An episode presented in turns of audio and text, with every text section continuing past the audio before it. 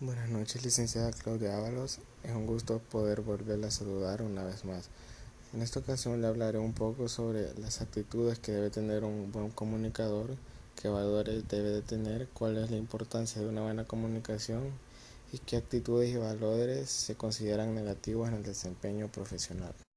Para comenzar, un buen comunicador es la persona que se dedica a transmitir eficientemente un mensaje hacia un público a través de un medio de comunicación también es quien realiza un trabajo social para informar, convencer y expresar en cualquier medio masivo de comunicación. Las actitudes que debe tener un buen comunicador en su ámbito laboral son transmitir con claridad el mensaje, escuchar hacia la audiencia, conocer las necesidades de la audiencia, creatividad narrativa y expresiva, prestar atención y brindar retroalimentación. Dentro de los valores que estos deben poseer podemos mencionar la confianza, hablar con la verdad, ética, dignidad, autodominio de los temas y objetividad.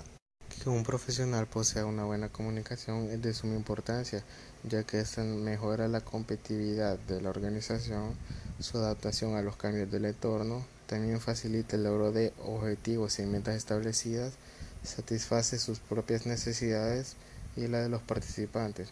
También coordina y controla las actividades y fomenta una buena motivación. Y por último le hablaré un poco sobre las actitudes y valores que se considerarían negativas en el desempeño profesional. Los valores o actitudes negativas también son conocidos como contravalores y estas nos pueden afectar nuestro interior y trascender en nuestra forma de relacionarnos, comunicarnos y desarrollarnos. Y dentro de estas actitudes mencionaremos las dos más relevantes. La primera es el miedo lo destruye todo. El miedo paraliza y es una tendencia que nace en base a conjeturas o suposiciones. Muchas veces se basa más que todo en la inseguridad de las personas. También esto es capaz de llegar a fortalecer nuestra voluntad si se canaliza correctamente.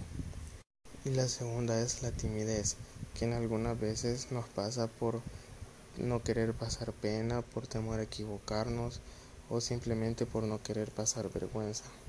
Y bueno, esto sería todo por esta vez. Muchas bendiciones.